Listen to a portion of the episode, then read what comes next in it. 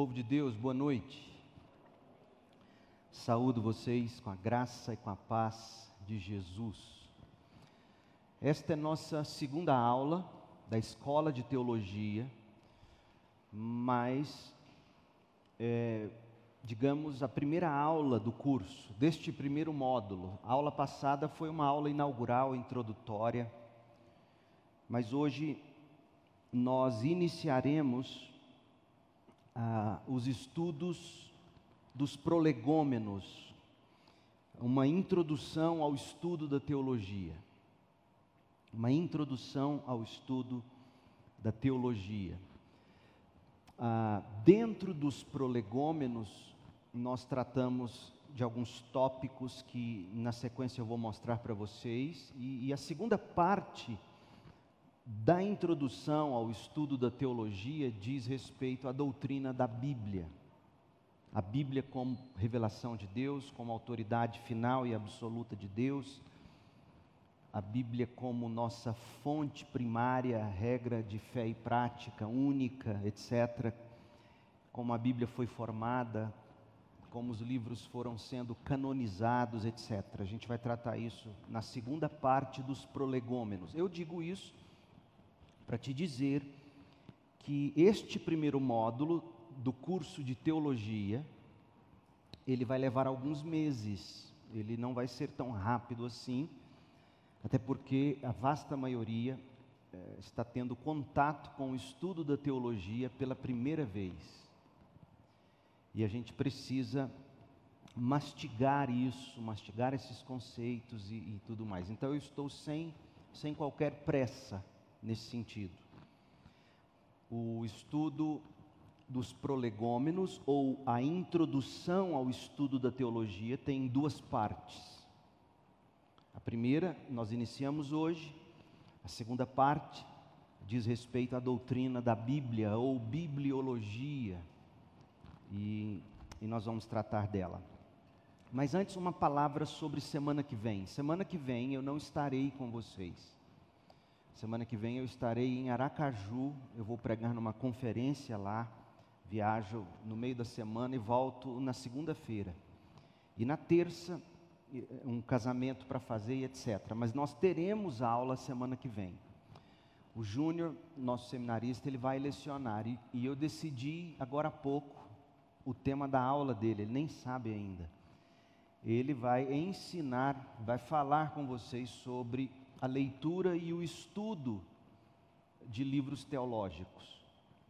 Eu tenho uma literatura que eu vou indicar para ele e eu quero que ele trate com vocês isso. Como é que você pode manter sua leitura, sua rotina de leitura? Como é que você pode manter sua rotina de leitura da Bíblia, sua, sua rotina de leitura de livros teológicos? E, e, e ao se deparar com um livro teológico, né? como é que você deve ler esse livro, quais são os pontos principais que você deve, deve checar na leitura e etc. Então, vai ser uma aula muito proveitosa, eu, eu quero encorajá-los a vir e, e a participar. Ele vai, vai tratar disso com vocês. A leitura de livros teológicos, alguma coisa assim, será nessa temática. Vai falar também da leitura bíblica e tudo mais. É muito importante. A vida do estudante não tem como não ser uma vida de leitura. E, e, e, o crente, sobretudo, precisa ler, e ler de tudo. Dentre as coisas que o cristão deve ler, ele tem que ler teologia também. Então, nós precisamos desse tipo de instrução. E apesar de eu não estar aqui semana que vem, o Júnior estará e ele vai lecionar sobre, sobre esse tópico, tópico da leitura, da vida de estudos. Vou pedir para que ele seja bem prático, como é que você pode organizar seus horários, número de páginas por dia, enfim, como é que você pode pegar um livro grandão, grosso, falar, poxa, não vou conseguir ler esse livro. E, e aí você, você conseguir debulhar isso, desembrulhar esse livro, fazer sua leitura, tá bom? Então ele vai fazer isso na semana que vem. Hoje eu quero que você pense comigo sobre a, a teologia como ciência. a teologia como ciência. Deus permitindo, quando eu voltar e, e, e estiver aqui com vocês de novo, eu vou tratar com vocês, na sequência desse tópico, sobre a teologia como disciplina acadêmica e espiritual. Mas a gente vai agora tratar dela como ciência, a teologia como ciência. Tá certo? Vamos orar? Feche os seus olhos. Nós nós precisamos da graça de Deus nos conduzindo. Vamos suplicar isso agora. Deus querido, nós precisamos do Senhor e por isso te invocamos. Visita-nos com graça agora, abra os nossos olhos, traga clareza ao nosso coração, discernimento à nossa alma. Sobretudo, coloque em nós apetite, desejo de querer nos aprofundar nessa ciência, nesse estudo porque de fato todos nós somos teólogos. Nós precisamos do Senhor e por isso pedimos a graça do entendimento, da humildade, da compreensão e os apetites necessários, Pai. Em nome de Jesus. Amém. Eu quero, eu quero começar fazendo a você uma pergunta qual é o significado básico da palavra teologia? Isso é importante para nós. Nós vamos nós vamos definir isso hoje, o significado básico da palavra teologia. Outra coisa muito importante quando você vai estudar teologia, qual é a diferença entre e, e, saber a diferença vai nos dar uma melhor compreensão de teologia. Qual é a diferença entre teologia e religião? E qual é a relação entre teologia e religião? Qual é a diferença entre teologia e doutrina e que relação há entre teologia e doutrina? E dogma? Ah, isso é um dogma. A gente, a gente ouve, a gente fala, e às vezes nos dizem isso de forma até pejorativa. Que relação há entre teologia e dogma? E qual é a diferença? Que relação há entre religião, doutrina, dogma, teologia? A gente precisa entender isso. E se você prestar atenção, hoje você vai saber essa, essa diferenciação e o quanto isso é importante e por que é importante. Outra coisa, por que algumas pessoas pensam que teologia é perda de tempo? E como você responderia a essas pessoas, ou, ou a você mesmo? Talvez você já tenha pensado assim: teologia é perda de tempo. Vamos para as questões práticas. Chega de teoria e vamos para a prática. Geralmente é assim que a gente pensa.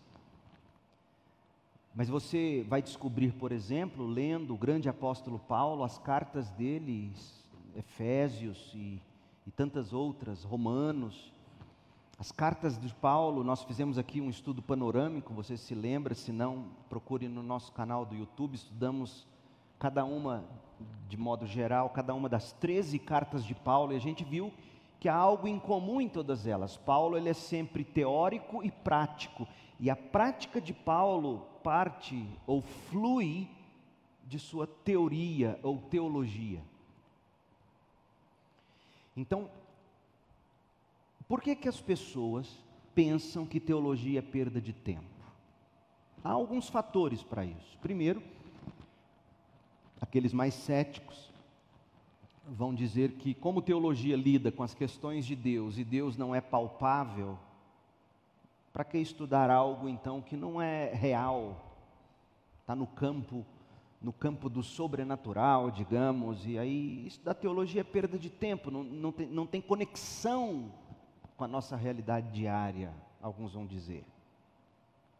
Esses são os mais céticos, os naturalistas científicos, para usar uma expressão mais, mais acadêmica.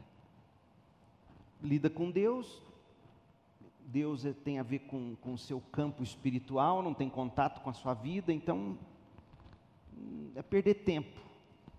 O que tem teologia a ver com, com o meu dia a dia, com o meu trabalho, o meu namoro, meu casamento, meus filhos?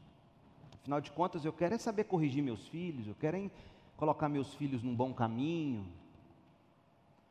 Outros acham que estudar teologia é perda de tempo, porque nós temos a Bíblia. Né? Outros vão dizer: para que, que eu vou para que eu vou estudar teologia? Eu tenho a Bíblia. Eu vou ler a Bíblia. A Bíblia está aí, a Bíblia diz tudo. Então, como é que você responde a esses dois tipos de, de questões? Ao primeiro que diz que teologia é perda de tempo, e aquele que diz, não, eu, eu, eu sou muito mais a Bíblia do que teologia. Porque tem esses. Por um lado, você tem o cético, como eu disse. Do outro lado, no outro extremo, você tem o, o mais espiritual, mais crente, que diz: Não, eu leio a Bíblia, não preciso de teologia. Eu entendo o que ele quer dizer, ele está dizendo que a, a Bíblia é a única regra de fé e prática dele, mas como nós veremos, quem quem diz ser perda de tempo estudar teologia porque ele tem a Bíblia, ele está demonstrando, no mínimo, um enorme orgulho espiritual arrogância. Ele não precisa que ninguém lhe ensine a Bíblia. Ele, ele sabe por ele mesmo, por ela mesma, ler e interpretar a Bíblia. Então, a teologia é para quem lê a Bíblia. E, e, você precisa aprender a responder essas perguntas, ou seja, você precisa saber lidar com esse seu amigo que vai dizer para você que teologia é perda de tempo, ou vai dizer para você que não precisa de teologia porque ele tem a Bíblia. Mas outra coisa, que relação há antes disso? Eu quero que você imagine comigo o seguinte: você pega um livro para ler, você pega o livro para ler e você descobre que o livro cita muitos textos da Bíblia, muitos uma infinidade de textos bíblicos. E mas acontece o seguinte, ele, ele cita os muitos textos da Bíblia, mas os textos estão fora de contexto. Muita gente faz isso. Então, quais, quais problemas essa abordagem pode causar? é, você está lendo Jó, como nós estamos estudando o livro de Jó, e você chega no final do livro de Jó, os últimos versículos, do, do verso 7 ao 17 do capítulo 42, e a Bíblia diz lá que Deus restituiu tudo para Jó, em dobro. Deus restituiu tudo em dobro para Jó. E, e deu de volta filhos, deu de volta honra e muito mais coisas. Qual é a conclusão mais óbvia? Ora, se eu permanecer fiel, se eu tiver minha fé ali, se eu, se eu me arrepender de meus pecados diante de Deus, como Jó fez no final, Deus no fim vai me honrar e Ele vai restituir o que eu perdi, materialmente falando. E aí você se esquece que a Bíblia não é composta de um livro apenas ou de um texto apenas. Então, você começa a ler um livro que cita diversas passagens bíblicas, aquela outra de Jesus, por exemplo, que vai dizer: Olha, você que deixou pai e mãe pelo meu reino, Jesus está dizendo isso. E se você fizer isso, deixar pai, mãe e tal, eu vou dar para você cem vezes mais nessa vida: casa, amigos, família, etc.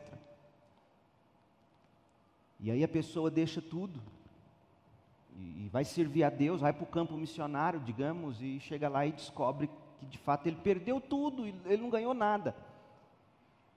Então, eu, eu cito esses dois pequenos exemplos para dizer para você como é arriscado você ler a Bíblia sem ter um, um, um, uma capacidade teológica para fazer conexão entre os textos e assim a devida conclusão e aplicação da Bíblia.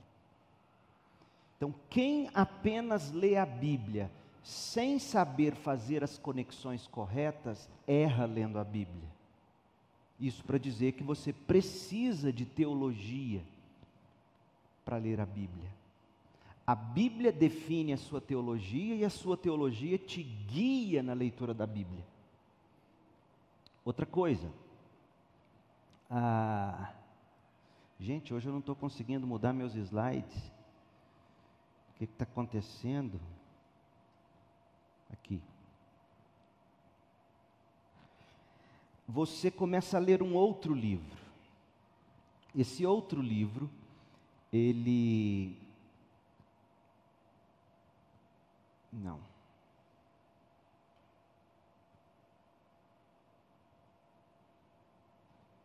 Será que está tendo algum.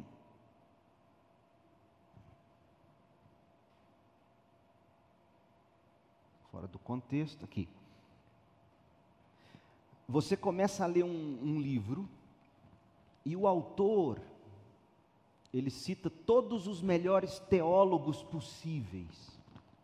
Cita Calvino, cita Lutero, cita Spurgeon, cita os grandes nomes do cristianismo mas ele raramente interage com os textos bíblicos. Qual é o problema com uma abordagem como essa?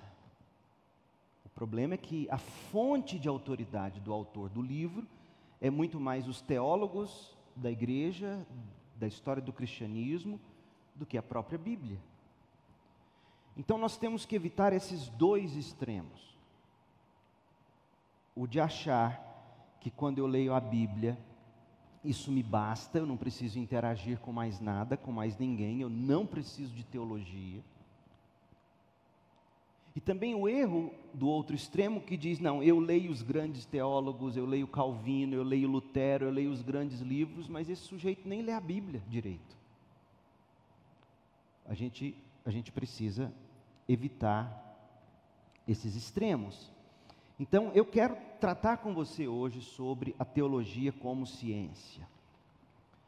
E eu quero, eu quero começar, porque o que eu tentei fazer até aqui foi dizer para você que você precisa da Bíblia, ela é a sua única regra de, fé, regra de fé e prática, mas ninguém lê a Bíblia sozinha. Você sempre leva algum pressuposto ou algum erro, então você precisa ser corrigido e Deus usa o método teológico, como a gente vai aprender. Mas, você se lembra da história de Filipe e do etíope, lá em Atos, no capítulo 8. Seguindo a ordem do anjo, Filipe, o evangelista, ele viajou para uma estrada no deserto, ao sul, e lá ele encontrou um oficial da corte etíope e esse oficial, ele retornava, ele não era judeu, mas ele tinha ido adorar o Deus de Israel. E, e tendo terminado as festividades, as celebrações, ele volta para casa. E ele era um homem tão piedoso que ele volta lendo a Bíblia e ele estava lendo no profeta Isaías. Deus faz com que Filipe surja ali do lado do, do etíope e o etíope então ouve Filipe perguntando para ele se ele entendia o que ele estava lendo na Bíblia. A pergunta foi simples: Você entende o que você está lendo? E a resposta do etíope, ela é interessantíssima. Ele diz em, em Atos 8, de 26 a 33, está essa história, ele, ele responde ao etíope, como poderei entender se alguém não me explicar? Tantas vezes a gente já se sentiu assim. Quando você tem uma dúvida bíblica, na verdade, você está tendo uma dúvida teológica, e quando você procura a ajuda de alguém para te explicar, você está tentando fazer teologia, para você chegar à compreensão certa do texto. E quantos de nós já não se viu em situações assim, lendo a Bíblia, um livro difícil, eu não estou entendendo essa passagem, eu preciso de esclarecimento. Aí você, digamos, recorre a um bom livro, recorre, recorre a uma Bíblia de estudos com notas de rodapé muito boas, etc. São essas ferramentas e o que esses autores dos livros e das notas de rodapé das Bíblias de estudo, o pastor, quando vai falar com você explicando o texto, um irmão mais piedoso, estudioso da Bíblia que te ajuda a entender, o que essas pessoas estão fazendo é ensinando você a interpretar o texto e chegar à conclusão correta sobre o que diz aquele texto e de que modo aquele texto deve se aplicar à sua vida. Isso é teologia. Portanto, eu acho que já ficou claro para você que teologia conquanto seja uma disciplina acadêmica, porque tem toda uma regra de interpretação, a teologia é para todo mundo. Qualquer pessoa que tenha dedicado algum tempo à leitura da Bíblia, já experimentou essa necessidade. Como poderei entender se ninguém me explicar? Eu sei, gente, a mensagem da Bíblia, ela é muito clara, impressionantemente clara.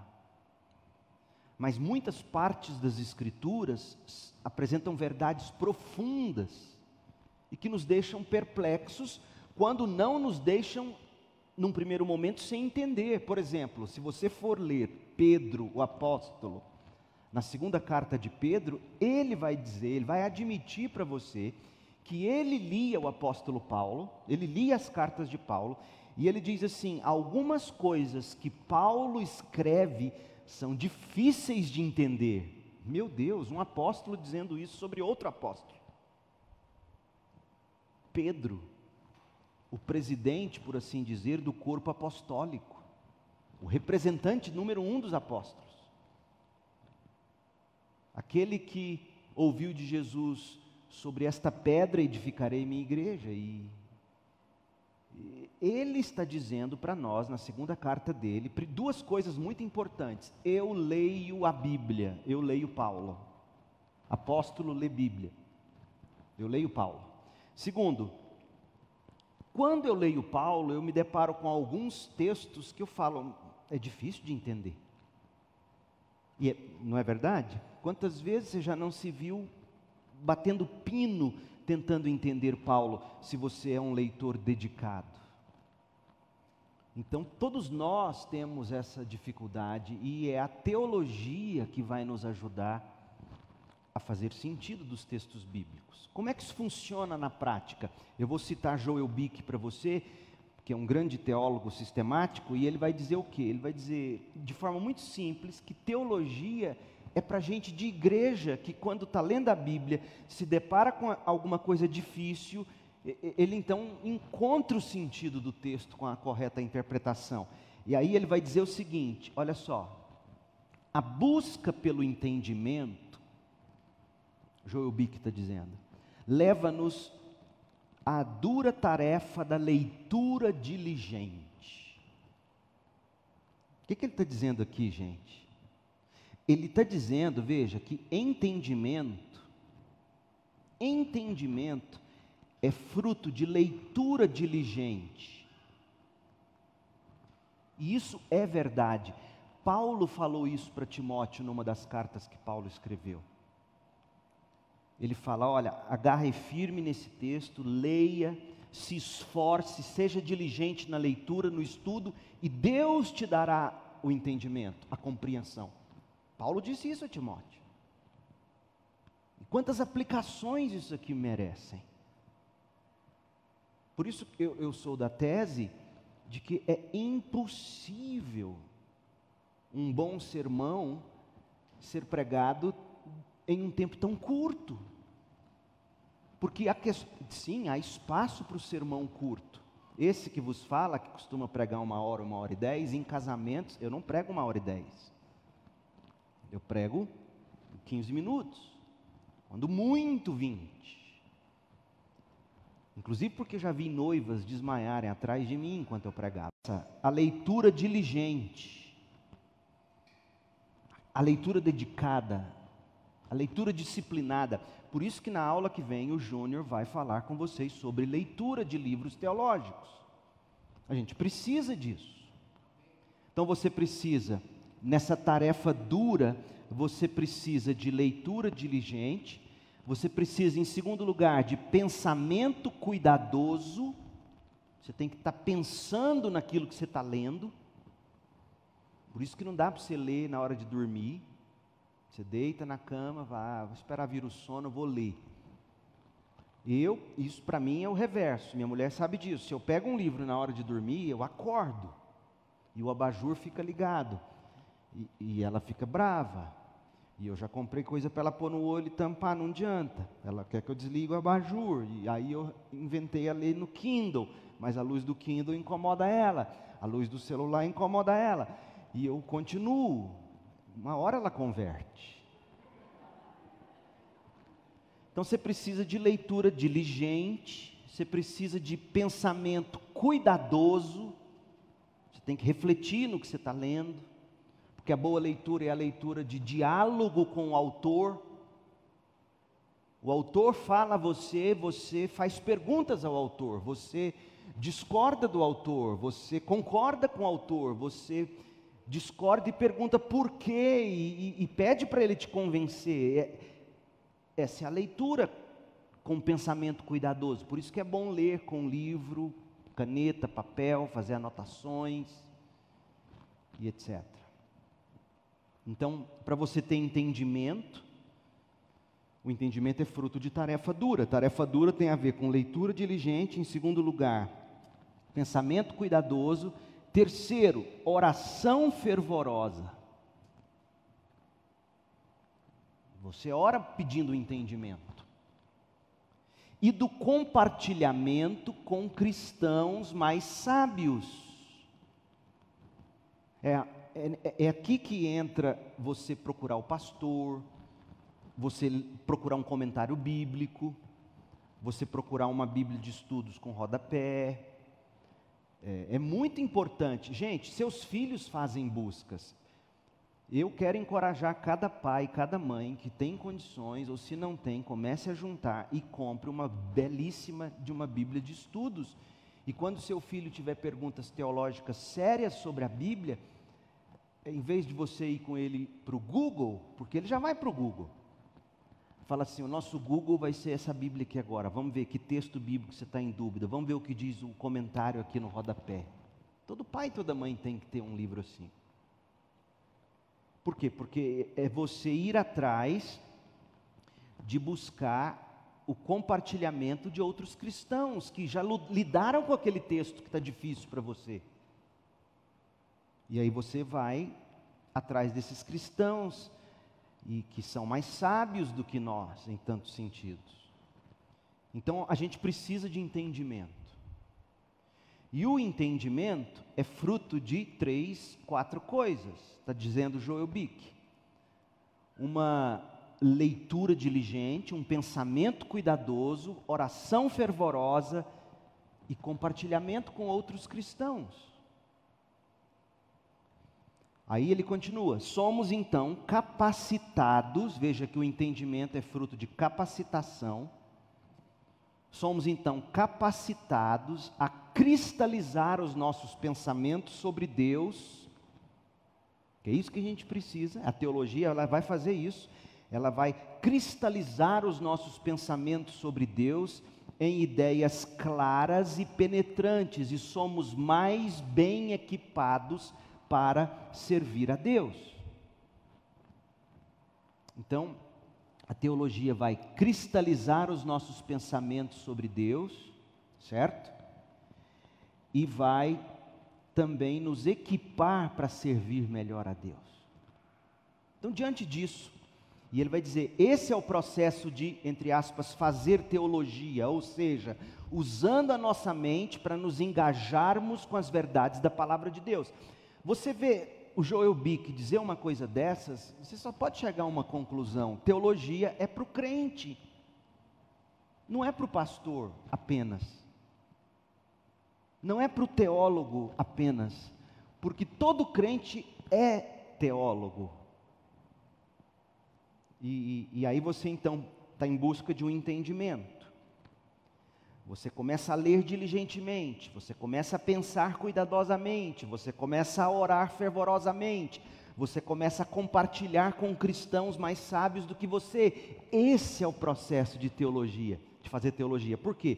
Porque você quer pensamentos cristalinos sobre Deus, você quer aplicações de Deus para a sua vida e você quer também ser melhor equipado para servir a Deus.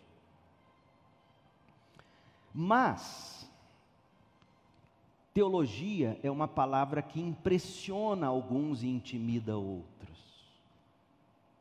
R.C. Sproul, o grande teólogo presbiteriano, ele, ele, tem um livro que a editora Fiel publicou, que é muito bom também, é, Somos Todos Teólogos, é um livro de teologia sistemática. E o que ele está dizendo, a tese é essa: cada um de nós, crente, é um teólogo. Por mais que a gente se sinta intimidado ou impressionado com, com a expressão teólogo, teologia, você cristão pode não ser um teólogo por formação acadêmica, ou seja, pode não ter feito uma universidade, um seminário, uma faculdade teológica que te, que, que te deu de forma acadêmica as bases da teologia, mas você é teólogo. Quando você tenta fazer sentido da palavra de Deus, esse processo é, é o processo teológico na sua cabeça. Então, teologia não é perda de tempo para o crente, porque teologia todo crente faz. Nós não podemos escapar da teologia. Porque até mesmo aquele ateu mais fervoroso, quando ele diz Deus não existe, ele está fazendo uma declaração teológica. A pergunta é se a nossa teologia é verdadeira ou falsa, boa ou ruim. Todos nós fazemos teologia. Falamos, fazemos teologia. Isso é muito importante. Então não podemos escapar da teologia, esse é o argumento. Teologia, como veremos, trata de, de vários dos grandes tópicos que são apresentados na Bíblia os grandes tópicos da Bíblia: Deus, o homem, Cristo, o Espírito Santo, a salvação, a igreja, as últimas coisas, o fim do mundo, etc. Os grandes tópicos da história da redenção de Deus. Mas, antes de nós considerarmos esses tópicos, por exemplo, quem Deus é, como Ele age no mundo, como Deus criou o homem, como é o homem a imagem e semelhança de Deus, o que é o pecado, como o homem é salvo, como se dá a santificação e etc, e etc, e etc. Antes de considerarmos esses tópicos apresentados pela Bíblia, isso tudo faz parte da teologia, a gente precisa fazer algumas perguntas. O que é teologia? quem faz teologia, onde. Você precisa ir para um seminário para fazer teologia? Não, a prova é que nós estamos estudando aqui. E, e teologia é para a igreja. Que tipo de teologia a gente faz? Por que, que a gente faz teologia? O porquê nós já vimos um pouquinho aqui. Você está buscando um maior esclarecimento de uma passagem obscura. Seu filho te faz perguntas teológicas desde o primeiro momento que ele te faz uma pergunta sobre a vida, e você fala, pastor do céu, não soube responder meu filho. Ele está fazendo teologia. E o que mais me entristece é que a maioria dos pais, a maioria dos pais não dá a mínima para a teologia que o filho. As crianças são os maiores teólogos. Pena que a gente vai crescendo, envelhecendo, a gente vai deixando essa sensibilidade do pensar teológico. Mas uma das primeiras perguntas todo filho faz a um pai, os meus fizeram: quem criou Deus? Deus criou tudo, mas quem criou Deus? Pai. É uma pergunta teológica. E a resposta que você dará a seu filho será uma resposta teológica mesmo que você negue. A questão é: minha resposta teológica é boa ou ruim? o que é teologia, quem faz teologia, onde fazemos teologia, que tipo de teologia a gente faz, por que, que a gente faz teologia e como a gente faz teologia. É isso que a gente está estudando nesse primeiro módulo, é a primeira parte desse primeiro módulo. E isso se chama prolegômenos, que é o termo grego que significa coisas que são ditas de, de antemão, antes de entrarmos na teologia de Deus, na teologia do homem, na teologia de Cristo, antes de estudarmos os tópicos em si, a gente estuda essas questões a priori, de antemão. Prolegômenos são algumas vezes chamados de introdução. Então, toda vez que eu falar prolegômenos, eu estou falando de introdução à teologia. E para lançarmos um bom fundamento para nossas doutrinas, fruto do nosso processo de fazer teologia, né? porque doutrina é isso. Nós vamos ver daqui a pouquinho. Doutrina é fruto da teologia. A teologia é o processo, é o seu, é a forma como você raciocinou e a doutrina é a resposta. A resposta que você dá para o seu filho é a doutrina. Você, você acha que não, né? Mas é, é a doutrina. E a questão é: é boa ou má doutrina a resposta que você está dando? E a maneira como você raciocinou para responder é teologia. Tá certo? Então a gente precisa considerar algumas coisas para a gente lançar um bom fundamento para as nossas doutrinas, para as nossas respostas bíblicas, para aquelas coisas que a gente abraça como verdades. Primeiro, como é que a gente sabe o que a gente sabe? Isso aqui é uma pergunta filosófica seríssima. A gente está lidando com isso o tempo todo. Por exemplo, quando seu filho ainda novinho te pergunta, por que não? Por que não? Por que não, pai? E aí o pai diz, porque, eu, porque não é não. Sim, há um momento na vida em que um filho, eu, eu entendo isso. Há momentos na vida em que você não vai fazer teologia. Você vai dar o axioma. Você vai dizer não é não. Mas ninguém pode viver com não é não para sempre. Quando o filho pergunta, por que não é não? Ele quer saber o seguinte: qual é o fundamento para esse não? Por que, que você pode me dizer esse não? Que autoridade você tem para me dizer esse não? Ele quer saber por que não é não. Desde pequeno a gente a gente quer saber os pressupostos. Como que a gente sabe que o que a gente sabe é verdade? A maioria das pessoas nem pensa nisso, a maioria das pessoas simplesmente vai levando a vida, porque ela aprendeu assim desde cedo, eu sinto que é assim. Esse aqui, como sabemos o que sabemos, tem um nome chique. Epistemologia. A epistemologia, ou seja, os argumentos que comprovam que o que eu sei é certo. É o estudo do, do como saber se o que eu sei é certo. Isso é do ser humano. E de novo, por isso que as crianças são impressionantes. A gente não pode perder o contato com elas, porque elas nos remetem o tempo todo às questões fundamentais, que aí a gente cresce, começa a namorar, trabalhar, casa, aí a gente vai pensar nas coisas mais importantes. A gente acha que é, né?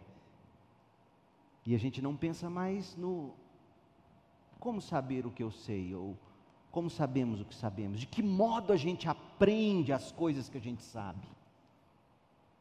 Como eu sei se isso que eu aprendi é verdadeiro? Outra coisa, o que, é a Bíblia? O que é a Bíblia? Além desse livro antigo de capa preta, que agora já nem tem mais, né? É difícil achar uma Bíblia de capa preta hoje em dia. Estava vendo esse negócio. Sério? Tenta achar uma Bíblia de couro, capa preta. Se você achar, eu pago dobrado. Mas tem que ser da livraria, não é mandar fazer. Não, isso não é couro, não. É sintético. Hoje em dia você acha de tudo quanto é cor, mas isso é outro curso. O que é a Bíblia? E por que devemos construir a nossa teologia e a nossa vida sobre aquilo que a Bíblia ensina? A, a Bíblia não é um livro ultrapassado.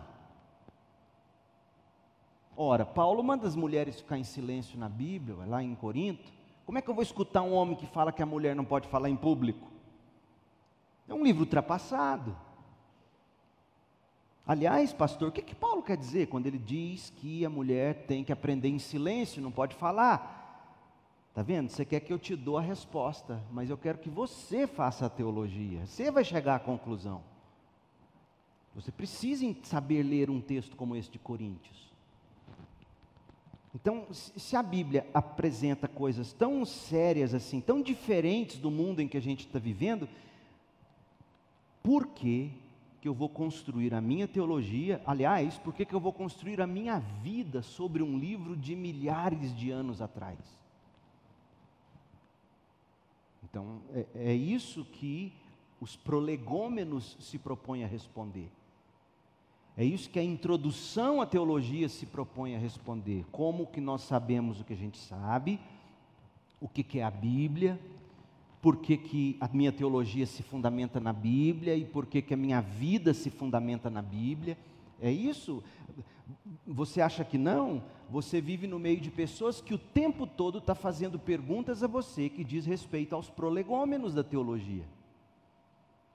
Quando uma pessoa vira para você e fala, você baseia sua vida nisso que o pastor prega mesmo? As pessoas não te perguntam isso? Ou eu estou fora do mundo? A resposta que você vai dar a essa pessoa, de por que, que você baseia a sua vida naquilo que o pastor prega da Bíblia, tem a ver com introdução à teologia. Por que, que a Bíblia é fonte de autoridade, etc. E qual é a natureza da teologia? Isso aqui são os prolegômenos, eu já falei.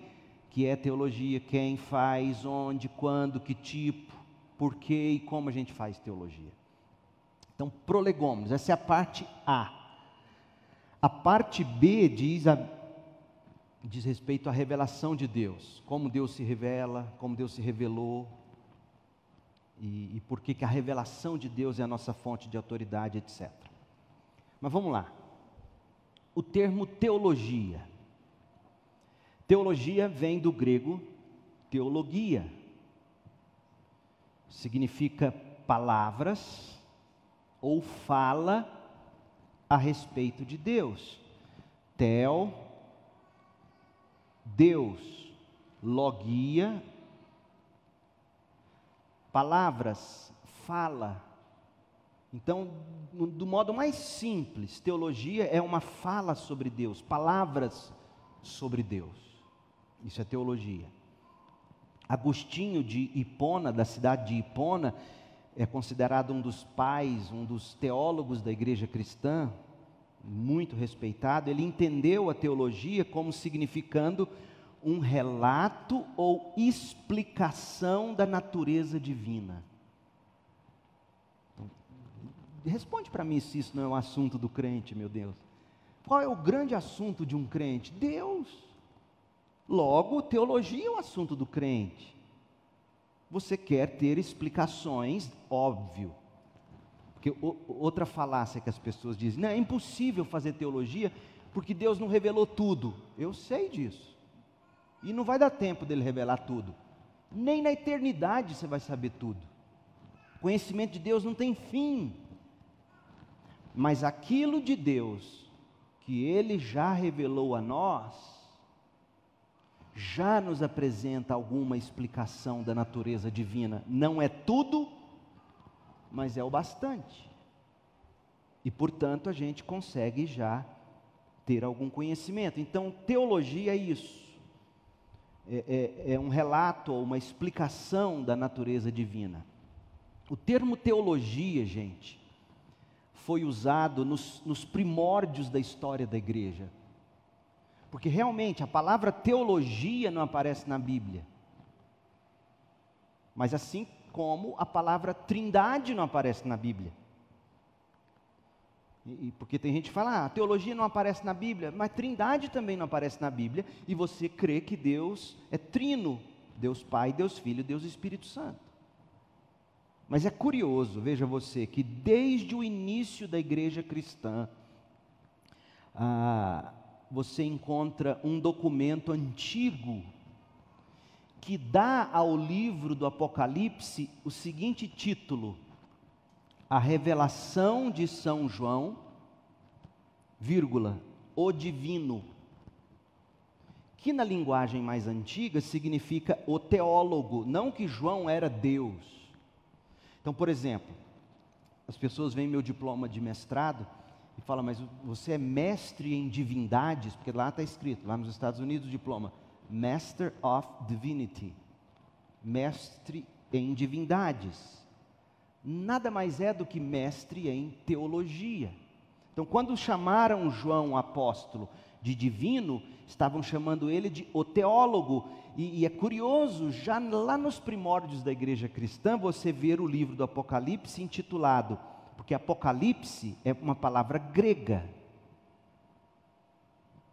Apocalipse não é uma palavra em português. Apocalipse significa revelação. Tanto que no, na Bíblia em inglês, o, o, livro de Apocalipse se chama Revelation, revelação. Então, o, traduzindo ao pé da letra, o livro do Apocalipse não se chama Apocalipse, porque Apocalipse é grego. O livro de Apocalipse se chama Revelação. É igual fast food. A gente traz a, a palavra de um outro idioma e, e a, a, portuguesa ela, né, torna ela falável, né, entre nós. Então, a revelação de São João, que já era conhecido pela igreja cristã como o divino ou o teólogo. Então é muito antigo esse conceito de homens dedicados a estudar a Bíblia de tal modo a dar explicações teológicas para as pessoas.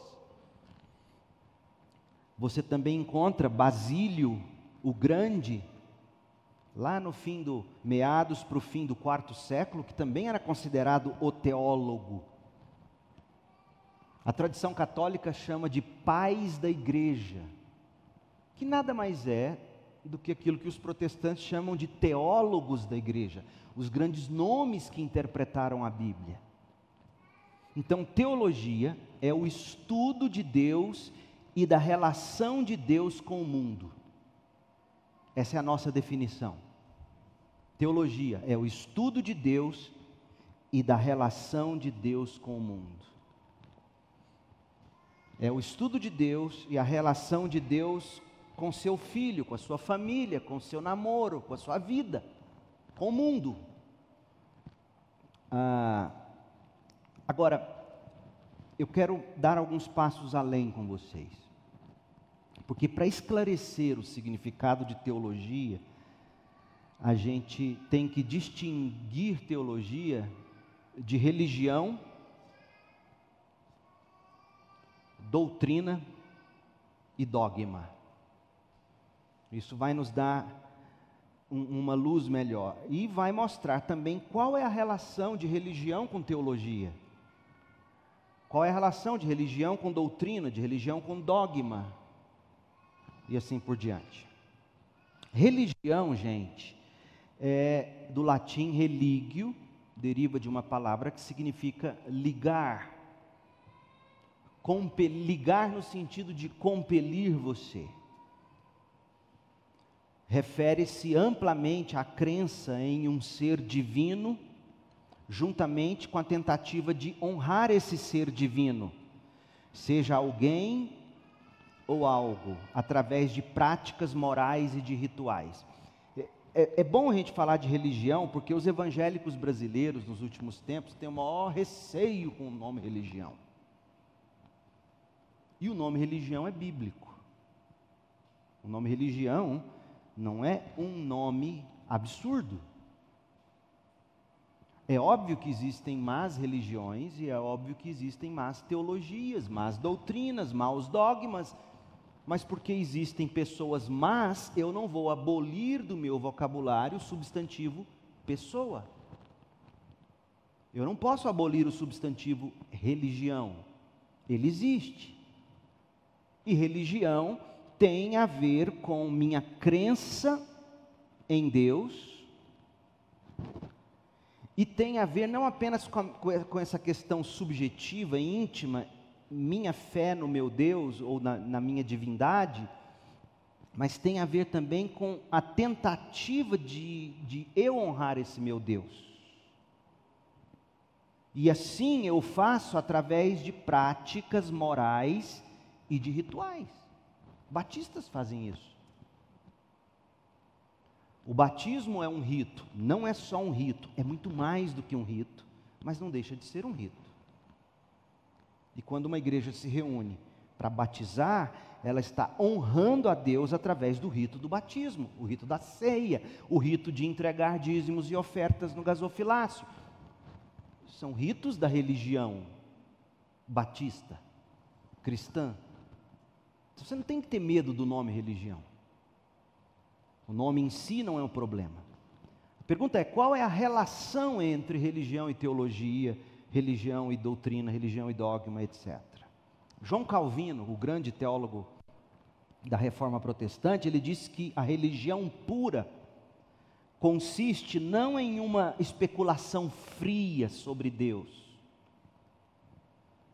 A religião pura consiste em honrar Deus.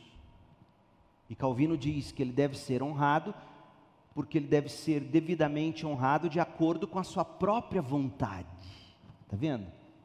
Honrado de acordo com sua própria vontade. Presta bem atenção. Deus tem que ser honrado. A religião busca isso, honrar o Deus. Agora, para eu honrar o Deus, eu tenho que saber como eu posso honrá-lo como ele quer ser honrado. E o como, quem me responde, é a teologia. Para eu saber qual é a vontade própria de Deus do que diz respeito a como Ele quer ser honrado, ou seja, de volta ao nosso culto dominical, por que, que a gente faz aviso no culto?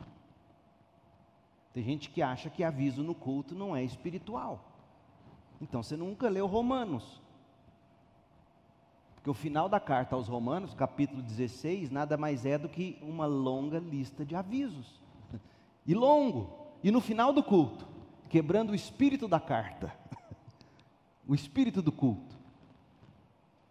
Paulo está mandando saudações, Paulo está explicando, Paulo está falando. Cabe aviso no culto. Há uma explicação teológica para a nossa prática religiosa no culto. Por que, que a gente recolhe dízimos e ofertas no meio do culto? Por que, que a gente ora no culto? Por que, que a gente não dança no culto? Por que, que a gente não faz coreografia no culto? Por que, que a centralidade do culto é o púlpito e a pregação? Esses ritos religiosos do culto batista nosso, é aquilo que a gente entende ser vontade de Deus. E a gente chegou a esses elementos do culto fazendo uma teologia do culto. Existe uma disciplina assim. E isso é muito importante. Então a religião pura, olha, quem fica aí falando, aqui em Goiânia tem um sujeito que vive metendo a boca em religião, o nome da. Não escuta ele não. Religião é uma palavra bíblica. Calvino dizia: baseado na Bíblia, baseado em Tiago. A religião pura e verdadeira diz lá em Tiago, o apóstolo. Então, a religião pura e verdadeira é aquela que honra a Deus, mas para eu honrar a Deus do jeito que Deus quer ser honrado, eu preciso saber o que Ele espera de mim. E a minha conclusão será a minha doutrina. E eu só chegarei a essa conclusão barra doutrina fazendo teologia, meus estudos. Está claro isso, gente? Eu acho que eu estou até repetitivo, mas tem que ser. Muita gente pela primeira vez está entendendo isso.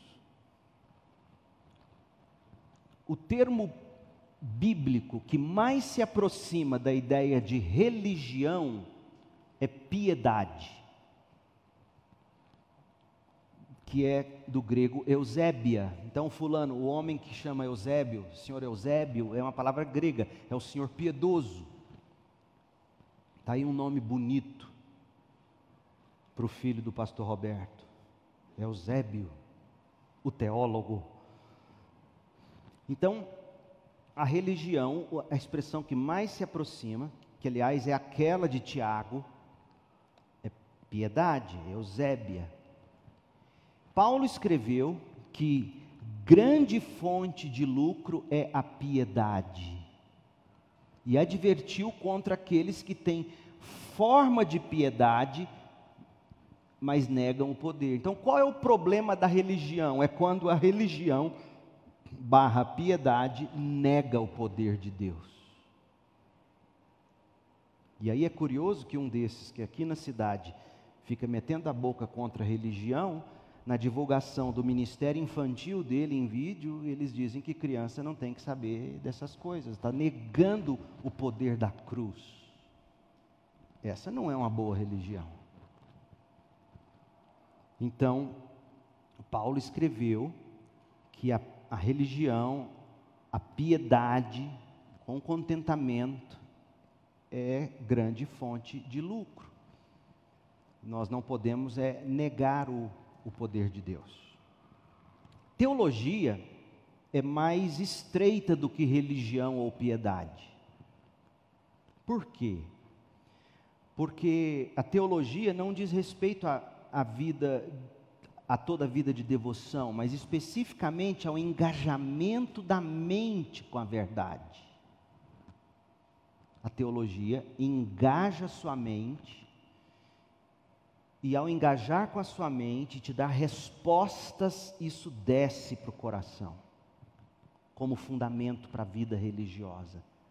A vida religiosa são as expressões culticas então, nesse sentido, religião é mais abrangente, é sua vida, sua expressão, mas o que informa a sua vida é esse engajamento da sua mente com a verdade, é a sua teologia. Está claro isso? isso? Isso é muito importante. A, a, ainda assim, o conceito de teologia é muito mais abrangente que o de religião. Por quê? porque teologia inclui uma exposição de todas as verdades sobre Deus e o relacionamento com o homem, Deus relacionando com o homem conforme a Bíblia revela. Então, um, exemplo notável de como fazer teologia é as Institutas de João Calvino. Um livraço, ele ele falando do relacionamento, as verdades sobre Deus e o relacionamento de Deus com o ser humano e etc. Então a religião é a minha expressão de piedade, minha expressão cultica, e ela é sempre informada pela minha teologia.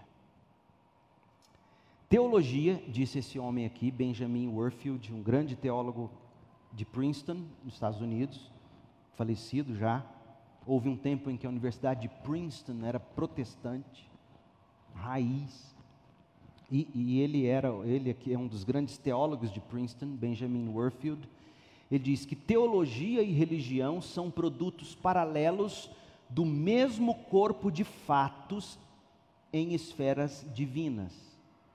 Uma na esfera do pensamento, teologia, a esfera do pensamento.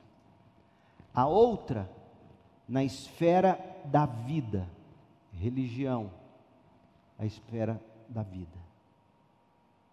Então, a boa, te, a boa religião é fruto de uma boa teologia. Não, não tem como você ser religiosamente bom sem boa teologia. Uma coisa envolve a outra. Ah, e doutrina? O termo doutrina vem do latim doutrina, que significa ensino ou instrução. E doutrina refere-se tanto ao ato de ensinar, quando você doutrina alguém, é o seu ato de ensinar alguém, quanto o conteúdo que é ensinado. Você doutrina alguém tendo em mãos um conteúdo doutrinário. É assim que a expressão doutrina aparece na Bíblia. Por exemplo, 1 Timóteo 1,10, Paulo recomenda a sã doutrina. E diz que a Bíblia é útil para a doutrina, ou seja, útil para o ensino. A Bíblia é útil para o ensino, didascalia é a mesma palavra usada aqui para falar de sã doutrina, em 1 Timóteo 1,10. E aqui, em 1 Timóteo 1,10, doutrina tem a ver com o conteúdo da fé. E aqui, doutrina, em 2 Timóteo 3,16, tem a ver com o processo de ensinar. A palavra doutrina consiste em um ensino direcionado de pontos particulares da teologia onde há acordo geral dentro de um círculo eclesiástico. Estão resumidas nas confissões de fé, nas declarações doutrinárias, nos credos, nos catecismos. Então, a declaração doutrinária dos batistas é um resumo das doutrinas que os batistas em comum abraçam. O pastor, ele prega e ele edifica e ele informa as ovelhas, orientando essas ovelhas com as verdades doutrinais. Ele aplica essas doutrinas à vida do rebanho. Por isso que a boa maneira de pregar é você pegar um livro da Bíblia, como a gente costuma fazer aqui, e você vai ensinando ele. E na medida em que você se depara com o ensino doutrinário lá naquele livro, você aplica isso para a igreja. E às vezes você vai precisar que o ensino doutrinário de um outro livro ilumine você nesse livro aqui. E quando você recorre ao ensino de Pedro, por exemplo, para entender um ensino de Paulo, ou quando você recorre ao ensino de Paulo para entender um ensino aqui do livro de Jó, você está fazendo teologia bíblica, que é uma das ferramentas para teologia sistemática. Então, o pastor edifica o rebanho com aplicações doutrinárias, assim como o engenheiro, ele, ele vai precisar de princípios da física, da matemática, para fazer suas construções. É nesse sentido. Doutrina, portanto, é mais estreito do que teologia. Doutrina é o sumário direto do que a Bíblia ensina sobre qualquer assunto. Doutrina do Espírito Santo, o que a Bíblia como um todo ensina sobre o Espírito Santo. É disso que a gente está falando. Então, o que os batistas creem sobre a doutrina do Espírito Santo? O que os batistas creem sobre a doutrina da salvação? O que os batistas creem sobre a doutrina do batismo? É, é disso que trata a doutrina. Agora, toda doutrina é o resultado da teologia. Está vendo a relação? A religião é minha expressão de piedade, é minha expressão cultica. A doutrina é o que eu creio, e tanto a religião quanto a doutrina são sustentados ou auxiliados ou informados pela teologia. O dogma, o que é o dogma? O dogma é uma palavra grega transliterada que significa decreto de autoridade. Então, por exemplo, fazer uma pergunta difícil para os batistas, para os mais tradicionais. Batistas têm dogmas? Cuidado, batista. Todo cristão tem dogma. E eu estou falando de dogma certo decreto de autoridade. Por exemplo, um dogma de todo batista, de todo presbiteriano, de todo assembleiano, de todo crente, um dogma. Jesus é Deus. Ponto. Isso é um dogma. É um decreto de autoridade. Quem nega isso não é cristão. Então nós temos um dogma, ou vários. Por exemplo, Deus Pai, Deus Filho, Deus Espírito Santo, o mesmo Deus, trino. Isso é um dogma. A Bíblia é a palavra de Deus, única regra de fé e prática, a revelação absoluta e autoritativa de Deus para o homem, sem erro, sem mescla de erros, etc. Isso é um dogma. Ah, no Novo Testamento, algumas vezes, dogma é usado em referência às leis de Deus. Então, por exemplo, Efésios 2,15, Paulo diz: Cristo acabou com o sistema da lei, com seus mandamentos e a palavra grega é dogmata ordenanças. Então, um dogma é uma ordenança. Então, no Novo Testamento, dogma tem a ver com uma ordem de Deus mas também tem a ver com uma decisão tomada pelos apóstolos. Quando a igreja lá em Atos, capítulo 16, capítulo 15, quando teve aquele concílio, tal, e aí diz que os apóstolos Paulo e Timóteo iam em toda a cidade por onde passavam, instruíam os irmãos a seguirem os dogmas tomados pelos apóstolos e presbíteros lá no concílio de Jerusalém. Então, o que é um dogma?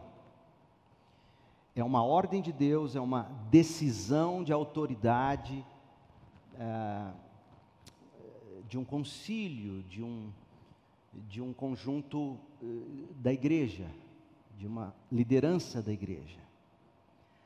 Algumas pessoas, especialmente os teólogos reformados holandeses, em vez de dizer teologia sistemática, costumam usar a expressão dogmática cristã.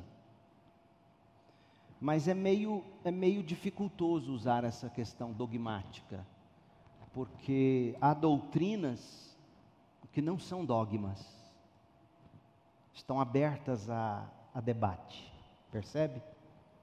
Então, eh, nós temos dogmas, vou mostrar alguns deles daqui a pouquinho para tentar clarear mais mas nós temos doutrinas que são discutíveis, certo?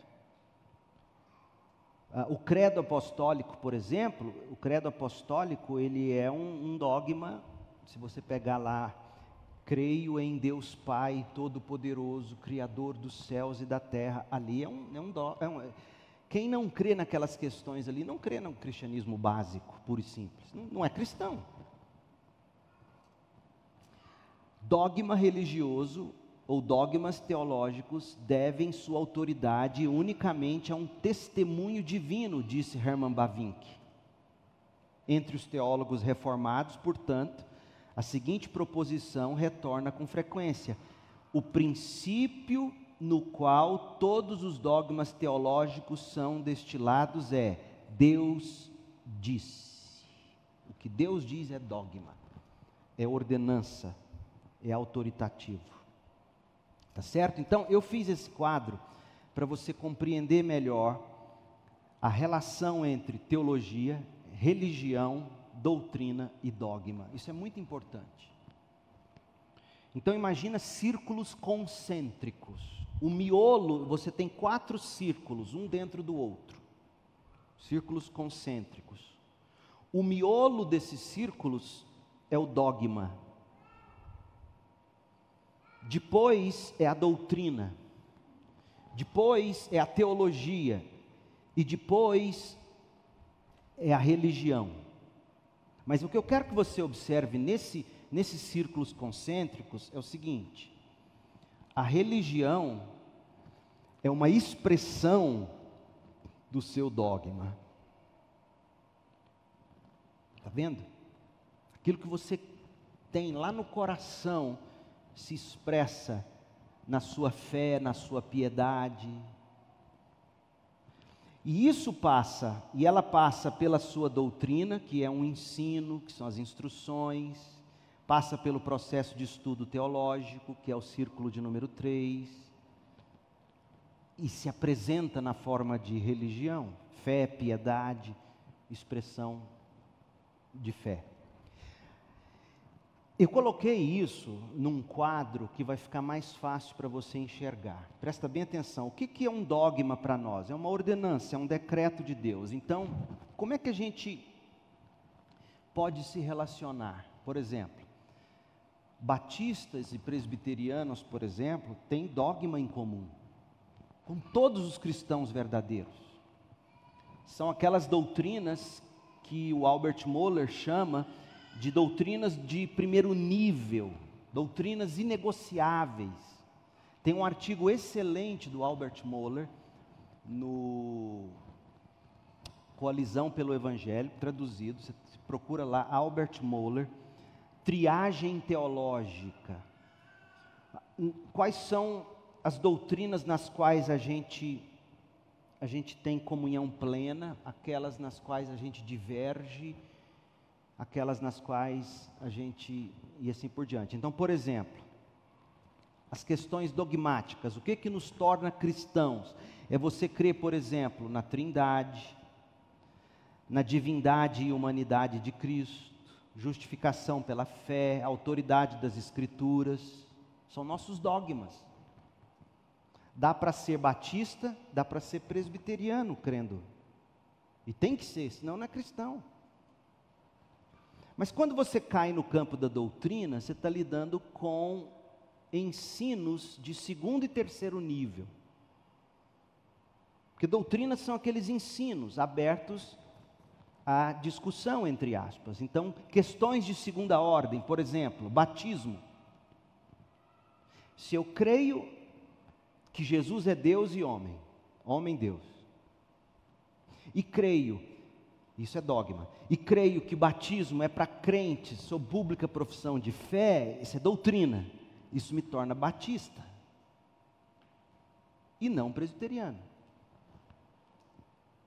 Mas batista e presbiteriano vão para o céu, discordando da doutrina do batismo.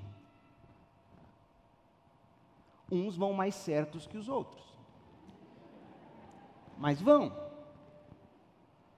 Dons espirituais dependendo da forma como você define dons espirituais, você é de uma denominação ou grupo pentecostal. O dogma te torna cristão, a doutrina te torna de um determinado grupo ou denominação. Está ficando claro? É, pastorado feminino, Albert Moller chama de uma questão teológica de segundo nível é possível ser crente e ir para o céu defendendo o pastorado feminino. Mas não tem como você ir para o céu se você discorda que Jesus é Deus em forma humana, homem Deus.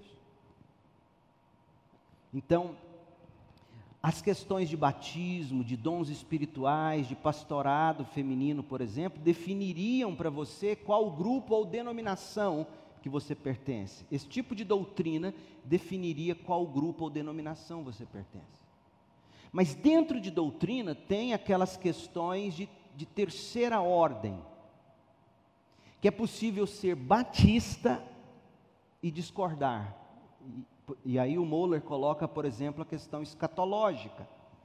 Se você crê na literalidade do milênio, se você crê que, a, que, o crente vai passar pela tribulação ou não vai passar, é possível ser batista e crer diferente sobre isso. Mas é impossível ser batista e crer que você tem que batizar criança, por exemplo. Está claro isso? O dogma te torna cristão, a doutrina define o grupo ou denominação que você pertence, a teologia é o processo que te faz chegar àquela doutrina e ao dogma. E a religião é a sua expressão, é o fato de você ser batista, presbiteriano, assembleano.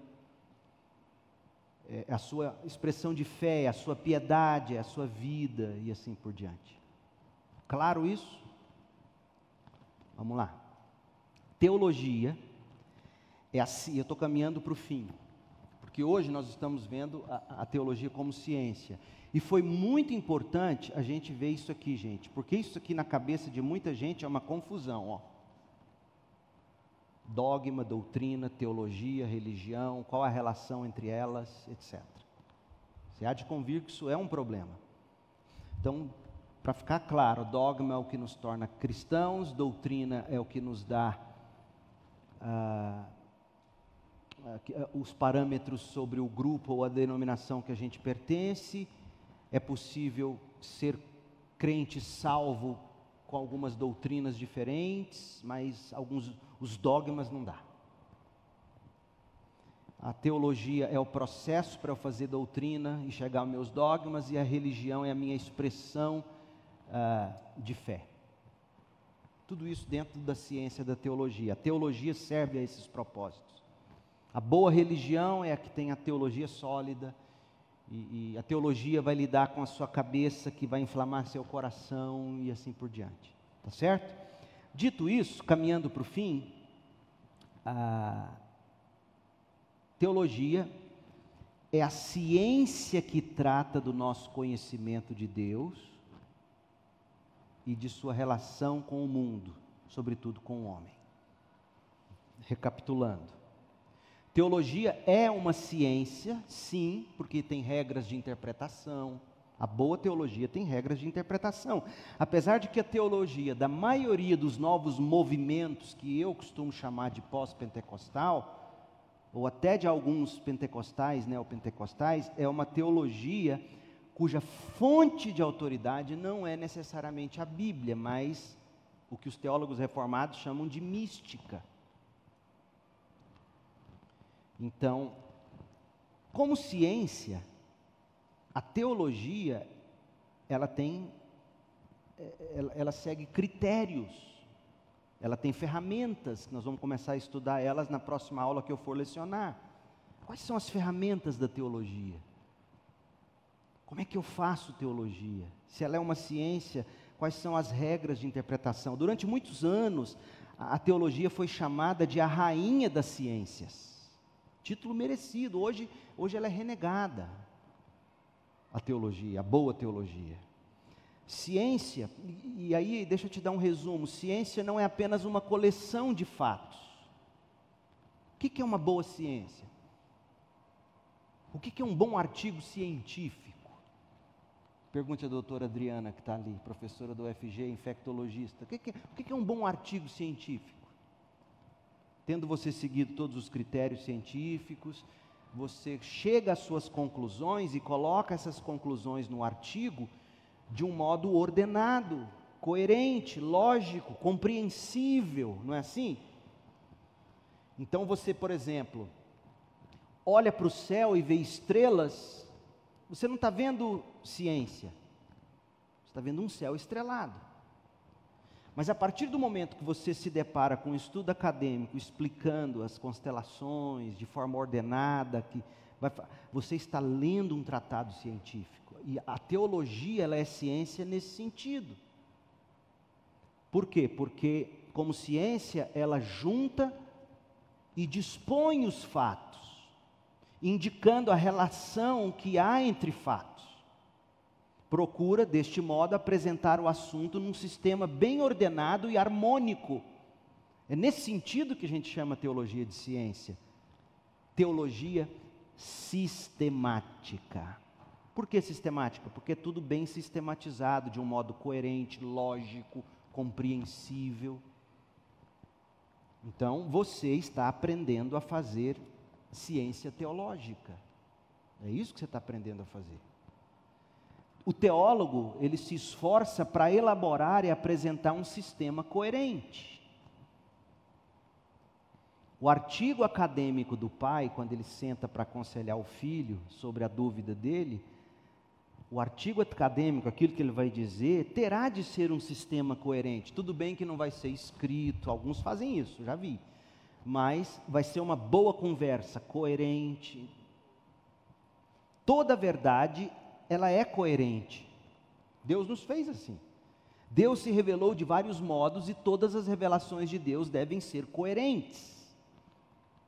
Então não vai haver contradição entre Deus ou, ou, em Deus, nem também nas relações de Deus com pessoas e a vontade de Deus. É incontestável isso do ponto de vista do teólogo cristão. A verdade ela é sempre coerente. Por isso que a ciência propriamente estabelecida, a Bíblia corretamente interpretada, nunca vai ter choque. Tá? Um dos critérios para determinar a verdade de uma proposição, ou seja, a verdade de algo que eu estou dizendo que é verdade, é a harmonia com toda a verdade conhecida. Então, a boa teologia, ela sempre estará em harmonia com todas as verdades estabelecidas. E quando a boa teologia choca-se com outras verdades estabelecidas, adivinha onde está o erro? Se a teologia é boa, se ela foi corretamente feita, então a boa teologia tem que informar a antropologia, ou seja, o conhecimento que o psicólogo tem do ser humano. O bom psicólogo, à luz da Bíblia, é aquele que tem o conhecimento do ser humano, segundo a Bíblia revela o que é o ser humano, qual é a grande necessidade do ser humano e assim por diante. As ciências sociais, elas precisam da boa teologia. Todo campo científico precisa da boa teologia. Todo ele. Um médico, quando vai atender alguém num pronto-socorro, um estudo acadêmico, ou seja, a, a, verdade teológica corretamente interpretada e colocada em forma de doutrina, ela sempre vai estar em harmonia com as outras verdades, com as outras ciências, e quando não estiver, veja bem, partindo do pressuposto que a teologia foi bem feita, o que tem que ser corrigido não é a Bíblia ou a teologia, mas as outras verdades, com V minúsculo. Porque existe um absoluto, que é Deus, e esse Deus se revelou nas Escrituras, e essa Bíblia é a palavra revelada de Deus. Está vendo como é muito sério o que você está fazendo aqui? A forma como você vai lidar com, se você é advogado, quando você vai lidar com o ser humano, a defesa que você vai fazer dele, se você sustenta proposições no júri, etc, etc. Então, é fundamental. O agricultor, o agropecuário, a dona de casa, enfim. O senso comum inato na humanidade é melhor do que uma filosofia qualquer. Porque uma verdadeira filosofia e uma teologia digna do nome hão de ser coerentes em suas várias partes. Coerentes com toda a verdade conhecida e coerentes com as leis da, da razão humana. Um outro fato sobre a teologia é que é um assunto compreensível. Todos os ramos do conhecimento humano contribuem para o enriquecimento da sua doutrina, do, da sua teologia e das aplicações e vice-versa. O teólogo, ele não é aquele bitolado que não conhece os outros campos de pesquisa científica sobretudo no que diz respeito à natureza humana, os absolutos sociais, hoje, tantos absolutos, identidade de gênero, nunca se discutiu tanto essas coisas. E infelizmente o meio protestante evangélico é tão estúpido e, e não, sabe, não sabe conversar no nível que tem que ser. Qual é a fonte de autoridade para alguém que tenta se definir tal ou qual e, e percebe? Percebe como a teologia ela vai servir você nesses campos, nas políticas públicas? Porque, meu povo, não existe, quem está fazendo as leis, as políticas do nosso país, não existe pessoas neutras. Ninguém é neutro. Todo mundo que chega lá na Câmara dos Deputados, no Senado, vai com sua cosmovisão. E ali é um campo de batalha de deuses, de cosmovisões. O que o crente tem que saber fazer é, é, jogar o jogo limpo, com sabedoria, com inteligência, porque não existe neutralidade, não existe. A teologia é de interesse universal, por quê? Porque como você imagina ser em sua alma, assim você é, diz Provérbios 23, 7. Ah, na próxima aula que eu for lecionar, eu quero falar dos ramos da teologia, da teologia como conhecimento e sabedoria de Deus, os aspectos teóricos e práticos da teologia e o desenvolvimento da teologia sistemática, como é que ela foi se desenvolvendo e quais são os loques ou locais da teologia, doutrina de Deus, do homem, etc, etc. Eu quero terminar com essa declaração de David Clark. Ele diz assim: A teologia é, portanto, o mais vital e fundamental de todos os estudos. Em tal estudo, o estudo teológico, o homem deve empregar o seu mais vivo interesse. Jovem, adolescente, esse é o estudo da sua vida, não é o seu curso universitário. E eu não estou dizendo que você vai fazer um, um, um péssimo curso universitário. Você tem que ser o melhor estudante universitário, mantendo o seu vivo interesse pelo estudo teológico. Então você deve empregar o seu mais vivo interesse no estudo da teologia, a sua mais aguçada compreensão, as suas faculdades mensais, mentais mais elevadas para estudar Deus, e o seu mais assíduo labor. É assim que a gente vai estudar teologia, convidando a sua alma e a tudo que se acha na sua alma a atender séria e reverentemente aos grandes e solenes assuntos que dizem respeito a Deus e ao próprio destino humano, e orando: Senhor, abre os meus olhos para que eu veja as maravilhas de tua lei. É assim que nós fazemos teologia. Tá certo? Perguntas. Eu encerro aqui hoje. A teologia como ciência Pastor, Sim? tem uma pergunta interessante aqui do YouTube. Do YouTube? Isso. Diga. É, algum irmão da terceira igreja presbiteriana de Osasco perguntou o seguinte: elogiou a aula do senhor, falou que é uma excelente, excelente aula. Como é que é? Elogiou a aula do senhor, falou que foi uma excelente aula. E perguntou qual a diferença entre teologia sistemática e teologia bíblica. Na aula que vem, quando eu vou, eu vou diferenciar isso. Mas em síntese, a teologia bíblica, ela trata de responder às questões da história da revelação na, na Bíblia. Então, por exemplo, a, a teologia bíblica, se você vai para Isaías, está estudando Isaías, você tem que entender, você quer estudar sobre oração, de que modo a oração está posta ali no profeta Isaías. E, e, e, de que modo Paulo falou de oração, como os profetas falaram de oração, Paulo falou de oração, essas coisas não podem se contradizer. E quem te auxilia nisso é o que a gente chama de teologia bíblica, que vai tratar essencialmente da, do desenvolvimento da revelação de Deus. O que você dizer? O desenvolvimento da revelação de Deus dentro do cânon bíblico.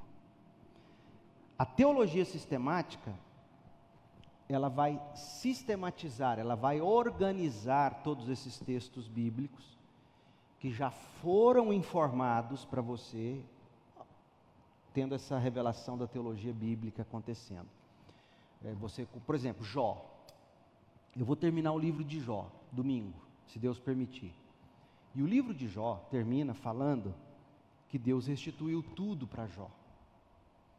Se eu ficar só com o livro de Jó, eu vou ter que concluir fazendo a seguinte aplicação: mantenha-se firme, mantenha a fé, arrependa dos seus pecados, e no fim Deus vai restituir em dobro o que você perdeu.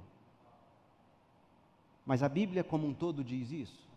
Não. Como é que Paulo trata do sofrimento? Aí eu deixo um pouco Jó e vou para Paulo. Isso é teologia bíblica. Como é que Paulo entendeu Deus restituir o homem? Ou o próprio Jesus, conforme nos, está nos evangelhos. Então, quando eu vou buscar o desenvolvimento desse tema na Bíblia, isso é teologia bíblica. O que, que a Bíblia me informa? A sistemática, ela pega esse conhecimento e organiza para te dar a resposta. Mas quando a, a, sistemática ela precisa da bíblica, ela precisa da teologia histórica, porque eu também quero saber como é que Calvino, por exemplo, sei lá, que escreveu tanto, como é que ele viu o sofrimento? teologia histórica e assim por diante. Mas a gente vai falar mais disso na semana que vem. A teologia bíblica, em síntese, é uma das ferramentas para a teologia sistemática. Mais alguém? Pastor, ah, perguntaram sobre o credo dos apóstolos como dogma, a relação que ele possui no seu último parágrafo a respeito da Igreja Católica Apostólica e a, a forma com que os católicos enxergam isso. E, e, tá, mas todo cristão de verdade crê que a Igreja é católica, porque católico significa universal. Eu caio no outro problema, tá vendo? Você está vendo que o problema não é o termo, o problema é o que a cultura fez com os termos. Eu creio que existe crente lá no rincão da África, subsaariana, escondido lá no meio, no deserto Saara. Então a igreja é católica, ela é universal nesse sentido, ela é abrangente. Nós cremos nisso. Nós não cremos no catolicismo romano, é outra história. Então, dizer que a igreja de Cristo, ela é uma. Porque quando o credo apostólico diz igreja católica, o credo apostólico está dizendo o seguinte: eu creio que a igreja de Jesus envolve todos os povos, tribos e nações. É isso que o credo está dizendo. Isso é, e todo mundo diz o quê? Amém. Isso é um dogma. Não tem problema. Ah, mas fala lá que Jesus desceu para o Hades, para o inferno. Então eu vou te dizer qual livro você vai ler: O Credo dos Apóstolos, do Albert Moeller, editora Pronobis. Excelente exposição do Credo Apostólico. E Albert Moeller é um batista raiz. Nós temos para vender aqui da Pronobis, o Credo Apostólico. Então, o cristão ele diz amém para o fato de que a igreja de Jesus envolve gente de todos os povos, tribos e nações, de todas as eras. Isso é o significado de católico.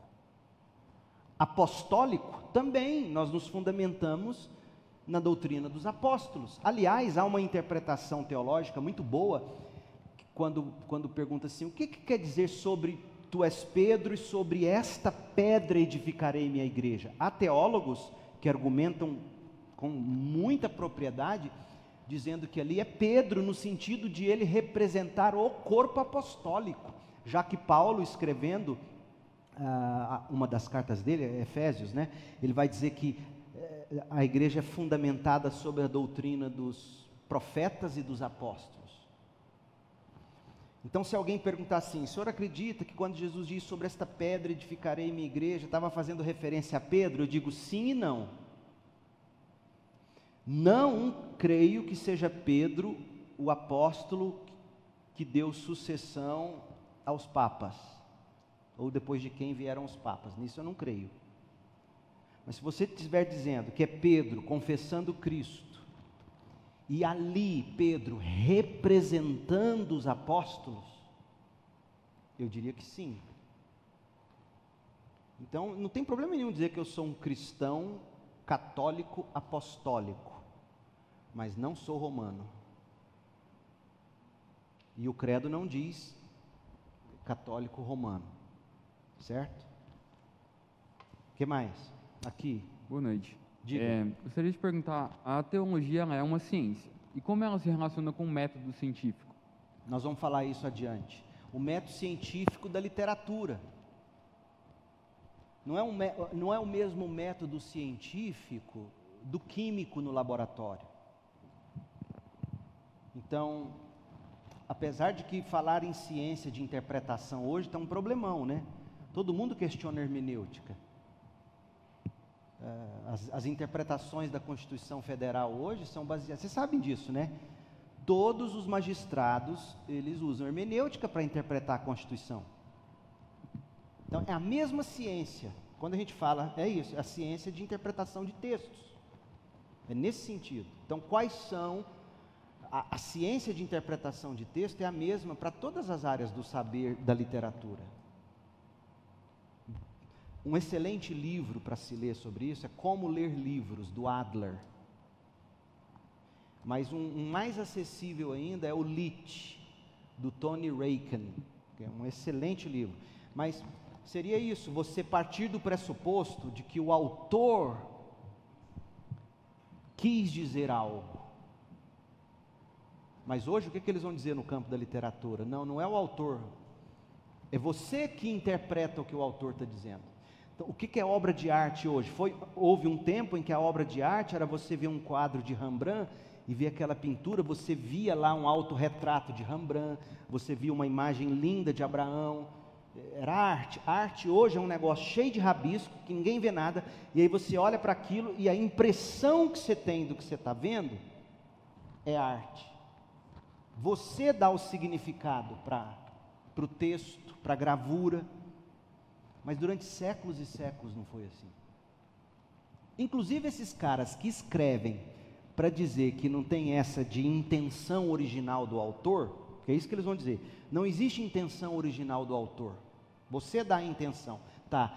Se você pegar o livro que ele escreveu para te dizer isso e falar, então eu vou dar a minha intenção porque você escreveu, vai falar, não, mas não é isso que eu quis dizer. Porque na prática, quando você escreve algo, há uma intenção absoluta. Então, quando a gente chama a, a, teologia de ciência, é nesse sentido, você partir do pressuposto de que há uma intenção em cada autor, existe uma maneira certa de você interpretar, regras hermenêuticas para interpretação. E por que, que é método científico? Sua pergunta foi excelente para a gente esclarecer isso, porque você, Jorge, em Goiânia, século 21, lendo a mesma carta aos Romanos, sob a iluminação do mesmo Espírito de Deus. E, e Agostinho, lá no século IV, lendo a mesma carta aos Romanos, chega às mesmas doutrinas. Por isso que é um método científico. Então, o que, que é um método científico no laboratório?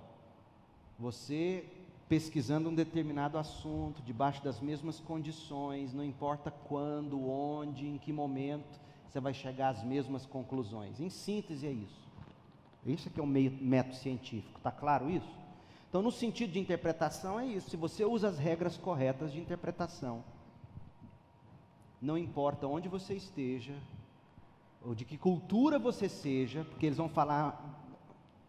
É de René Kivitz, no YouTube agora, teologia. Ele falando que existe a teologia latino-americana. Quer dizer, a fonte de autoridade não é um texto bíblico revelado, mas é a minha experiência sociocultural que vai definir o que é a minha teologia. Isso, isso não existe, isso nunca foi assim, em lugar nenhum. Existem aplicações para a América Latina? Existem, mas os pressupostos são os mesmos. Né? Então é nesse sentido que ela é uma, uma ciência, a teologia. Rafael? Só aqui uma antes. O senhor falou que teologia é para criança. A Duda tem uma pergunta para o senhor. A Duda? É. Oi, Dudinha. Quem é Duda? Maria Eduarda, filha da, da Rafa e do Éder. Ah, vamos lá, Maria Eduarda. Se eu não souber, seu pai responde. Diga, quantos anos você tem, Maria Eduarda? Tenho oito. Oito anos, vamos lá. Por que os, só os homens pregam e as mulheres não? Por que só os homens pregam e as mulheres não? Maria Eduarda, a mulher pode pregar. Da mesma forma que a sua mãe te ensina no seu lar. Não te ensina, mamãe? Mas seu papai também te ensina. Certo? A mamãe pode pregar, o papai pode pregar, a mulher pode pregar. Mas quem que tem a grande autoridade lá na sua casa? É a mamãe ou o papai? Papai. Então a autoridade final é do papai, porque Deus assim estabeleceu. Então, a pergunta que você fez é a seguinte: quando o apóstolo Paulo escreve as epístolas pastorais, 1 Timóteo, 2 Timóteo e Tito, e ele fala de ensino, ele, ensino ali equivale a doutrinação. O responsável por ensinar e doutrinar é o papai, é o homem na igreja. Então, a igreja é a família de Deus. E se na sua família o papai é o cabeça, na igreja O homem é o cabeça, mas a mulher também fala. Ela também ensina. Mas o responsável, o que tem a autoridade final, inclusive para corrigir, é o homem. Tá claro? Tá certo. Você quase me pegou. O Rafael tá levantou muito tempo. Oi. Oi. Oi. É, bem, pre... são três perguntas. Tira a máscara, senão eu não vou entender. São três perguntas. Ah. A primeira delas é por que, que a teologia. Que é o quê? Por que, que a teologia deixou de ser a rainha das ciências? O que, que, que, por, causa, houve? por causa da filosofia de Kant, que separou o sobrenatural. Ou seja, o sobrenatural, Deus, ela cai para o campo do particular, do subjetivo. Logo, não tem método científico para isso. Começa com Kant isso. Quem, quem, falou bastante sobre isso de uma forma acessível foi Francis Schaeffer, nos livros dele. Então ela deixa de ser por isso. Porque como é que, que, que eu posso chamar de científico aquilo que, que, que, está na esfera do sobrenatural, do, do, do, do, de uma experiência sua só e com Deus, etc. Por isso. A segunda é até até aí, onde... só para concluir, aí, aí, e essa questão de subjetiva sai da academia. A academia não lida com subjetividades, entre aspas. A academia lida com fatos concretos. Entendeu? Foi por isso que ela deixou de ser a rainha da ciência. Aí o que, que aconteceu? A ética, que durante séculos, e nós vamos falar disso na próxima aula, a ética que durante séculos foi derivada da teologia, hoje nos departamentos acadêmicos, a ética, quem informa a ética sobre o que é certo ou errado? Percebe as implicações práticas disso? O segundo. A segunda é até onde os dogmas, ou o entendimento dos dogmas, são necessários à salvação. Ah, o senhor deu o exemplo a respeito, por exemplo, de alguém que, para ser salvo, tem que, tem que crer piamente que Jesus é 100% Deus e 100% homem. Uh, até onde esse entendimento? Eu estou falando porque, assim, de uma maneira geral, as pessoas não têm muito esse entendimento. É. Se você perguntar, eles vão, vão aceitar que Jesus é o Salvador, É. que Jesus é. Mas quando você chega a, uma, a um entendimento, por exemplo, no caso da Trindade também, É. a- as pessoas muitas vezes caem em heresias como modalismo e tal. Até onde esse entendimento é essencial para a salvação. Olha, a forma como cada um vai ser capaz de articular isso teologicamente é o que eu acho que você está perguntando. E, e- e- e, sinceramente, não é que você tem que ser erudito. Você tem como dizer para uma criança que Jesus é Deus, que ele se fez homem, e dentro da capacidade intelectual de uma criança, Deus dá o entendimento a ela e ela percebe isso perfeitamente. Ela não vai saber falar da, da união hipostática, do que os teólogos conversam.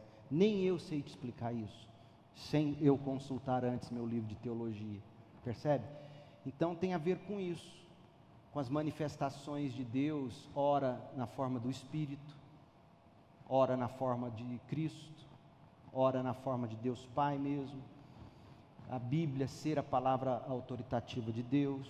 Então, tem muito mais a ver com você entender e falar assim, é verdade, do que saber explicar isso.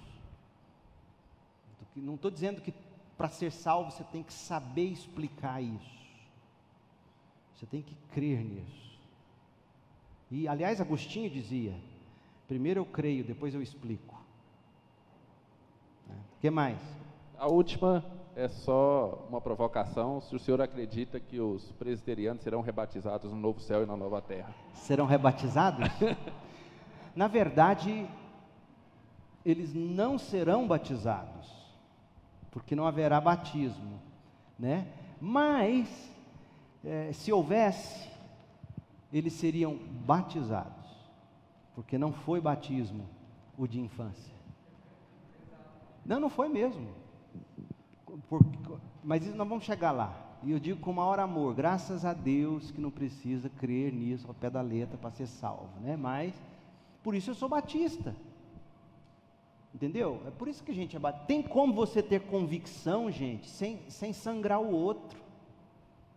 Tem como ter convicção sem. Hoje eu tenho muito mais similitudes teológicas com um presbiteriano do que com batistas, com exceção da eclesiologia, obviamente. Então, tem como eu ter minha convicção bíblico-teológica de que quando você pega uma criança e dispensa sobre ele, que os presbiterianos chamam de sinal né, da aliança, tem como você olhar biblicamente e dizer, não foi batismo, da perspectiva batista, tem como você dizer isso? E dizer com autoridade do que você entendeu da Bíblia, sem tornar-se inimigo dele, sem, sem a gente fala isso em tom de piada e brincadeira, mas sem, sem, sem como é que fala? Menosprezá-lo, sem faltar com respeito. Não pode faltar com respeito, né? Mas sim, se houver batismo no céu, eles serão batizados. O senhor consegue voltar naquele slide dos círculos? Dos círculos? Sim. Vou tentar. Hum. Certo. Aí. Minha pergunta, ela tem relação com o fato de nós vermos hoje em dia muitas pessoas eh, trazendo palavras que percebe-se que falta claramente uma fundamentação bíblica, né? ou talvez até algumas atitudes de cristãos que você nem, nem percebe no que ele crê de verdade. Então, como a gente entendeu que a, a teologia é uma ciência, eu quero perguntar se é ideal que a gente siga esses passos, ou seja, é, faça como se fosse uma cadeia, eu entender primeiramente no que eu creio, antes de qualquer coisa, né, porque parece que falta isso, eu ouvir bastante, para a partir daí eu começar esse estudo e, em um último caso, eu fazer. Né? Eu estou perguntando porque às vezes a pessoa já quer fazer demais ou falar demais e ela nem sabe nem no que ela acredita. Então, o conhecimento, se tem uma coisa que o conhecimento faz com a gente, Bruno, é, é mostrar para a gente que a gente não sabe.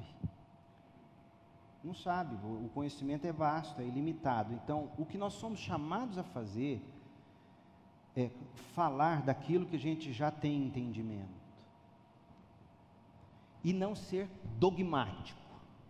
O que é ser dogmático? Quer dizer, não, é, é isso que a Bíblia fala.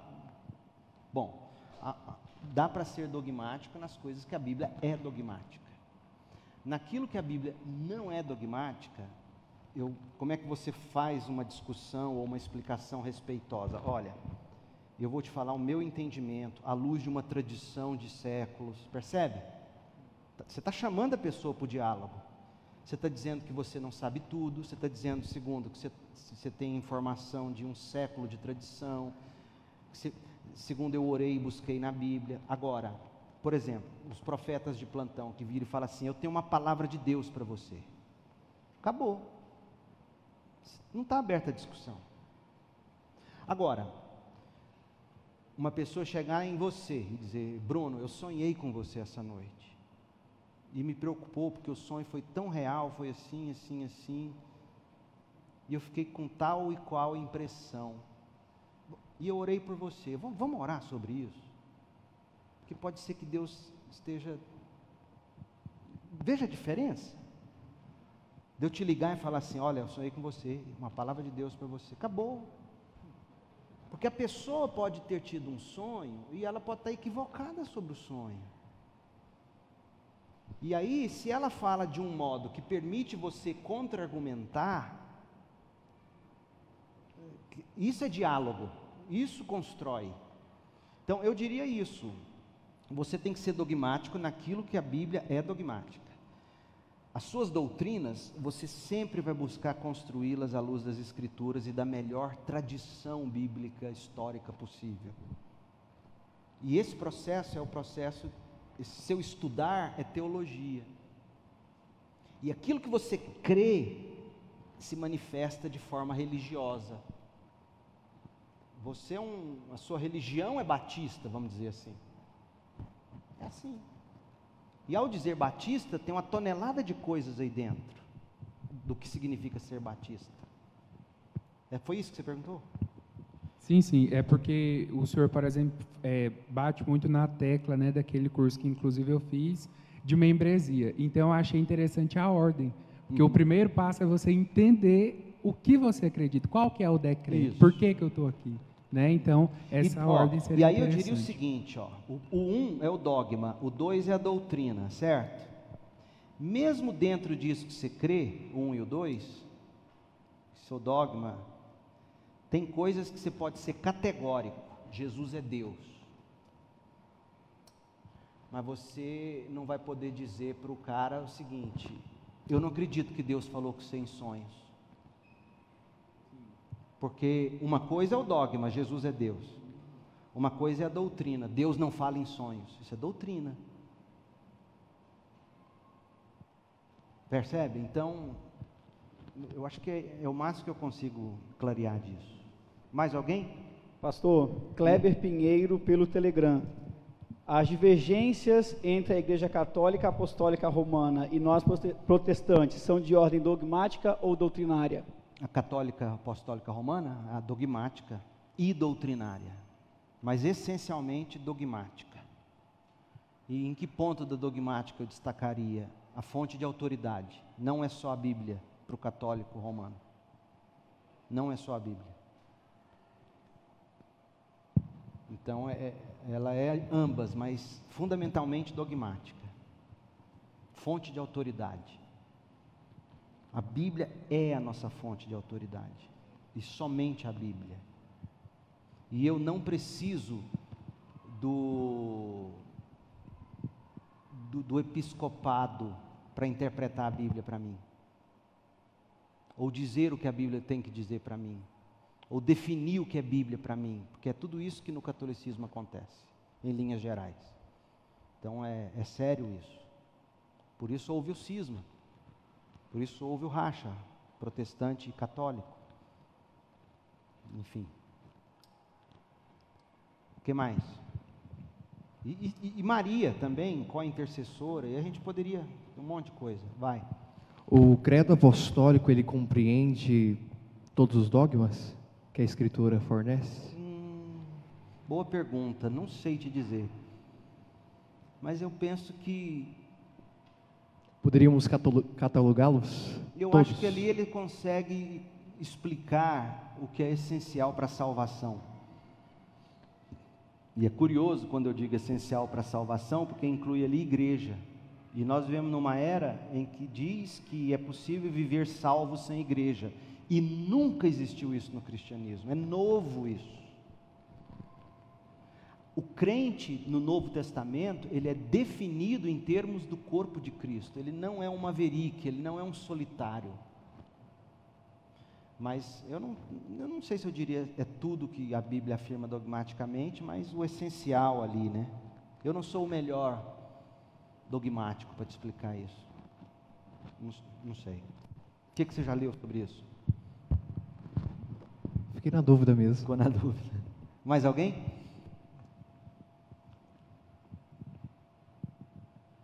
Muito bom.